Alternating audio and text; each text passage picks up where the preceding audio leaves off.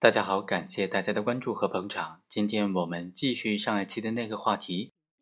艺人公司究竟能不能成为单位犯罪的主体呢？上一期我们谈到了艺人公司不能够成立单位犯罪主体的主要的四点理由。那今天和大家来分析一下那些认为说艺人公司也可以成立单位犯罪主体的理由，主要说是在哪里呢？第一。艺人公司它作为单位犯罪主体呢，本身是具有法律依据的。修订之后的公司法也明确赋予了艺人公司法人的地位。根据刑法的规定，公司、企业、事业单位、机关、团体，他们实施的危害社会的行为，法律规定为单位犯罪的，就应当负刑事责任。司法解释当中也明确规定，具有法人资格的。独资私营企业或者公司是可以成为单位犯罪的主体的。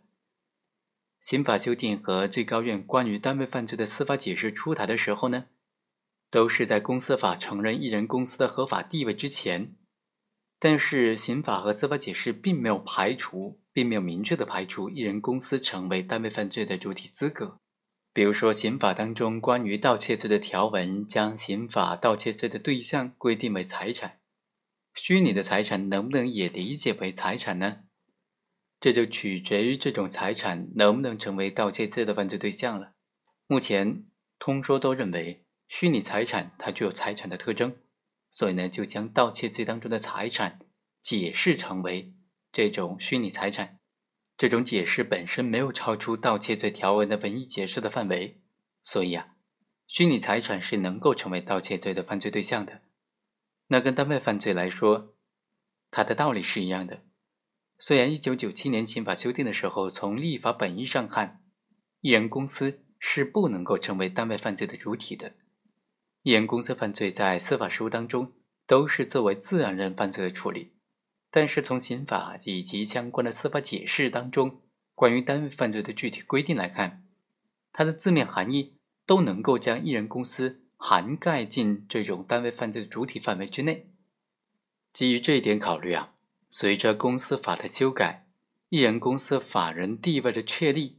就完全有必要也承认艺人公司的单位犯罪主体资格了。第二，承认艺人公司单位犯罪主体资格，它也是符合社会经济发展大潮流大趋势的。从经济学的角度来看，艺人公司的出现及其得到越来越普遍的认可呢？有它的必然性和合理性的，是经济发展对于投资主体的多元化灵活性的必然的选择，是鼓励投资创新的必然的要求。刑法作为部门法的保障和最后的制裁手段，应当和部门法的立法宗旨和相关的法律精神保持一致，否则的话就不能够发挥刑法应有的功能和作用。既然公司法已经明确赋予了艺人公司的法人地位，刑法就应当与之相衔接。同时呢，承认艺人公司单位犯罪的主体资格，也是我国刑法当中平等保护原则的基本的要求。第三，艺人公司成为单位犯罪主体呢，它也是符合刑法设立单位犯罪的目的要求的。首先是这种罪责自负的原则。对单位本身的犯罪行为进行否定性评价和制裁，单位基于自身的意志和利益实施的犯罪行为，应当由单位自己承担。如果单位实施的犯罪行为而不承担这种刑事责任，仅仅由自然人承担刑事责任，显然是有违背罪责自负的原则的。单位当中直接负责的主管人员和直接责任人员之间，他们也是要承担刑事责任的。因为这些自然人基于自己的自由意志，作为单位的代表实施的犯罪行为，必须对自己的犯罪行为负责。另外，自然人是作为单位整体的一部分来承担责任的，自然人承担刑事责任，也是单位承担刑事责任的一种方式、一种体现。另外啊，通过对单位犯罪行为的否定性评价和制裁，促使单位在业务活动当中。履行相关的注意义务，避免业务过程当中出现的过失犯罪，也告诫单位不得为了自身利益而故意实施犯罪。单位犯罪一般发生在经济领域，单位经济活动的规模和自然人的相比呢，远远更加庞大，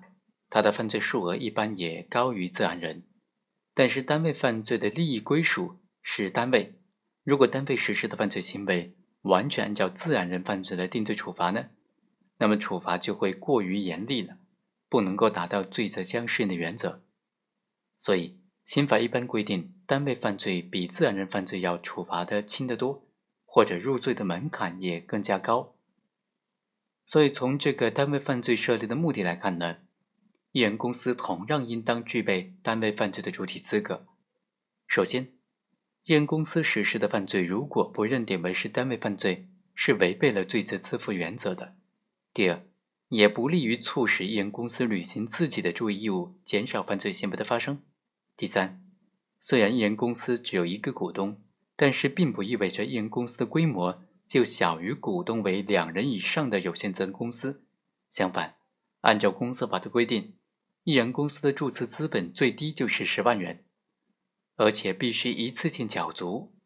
而二人以上的有限责任公司呢，注册资本的最低限额的这个限制啊已经取消了。如果将一人公司实施的犯罪行为全部按照自然人犯罪来处理，那么很显然不能够做到罪责刑相适应了。第四，一人公司也和其他公司企业一样，履行了社会管理和服务的功能。对一人公司的犯罪如果过于严苛，那么将不利于艺人公司的经营和发展。好，以上就是本期的全部内容，我们下期再会。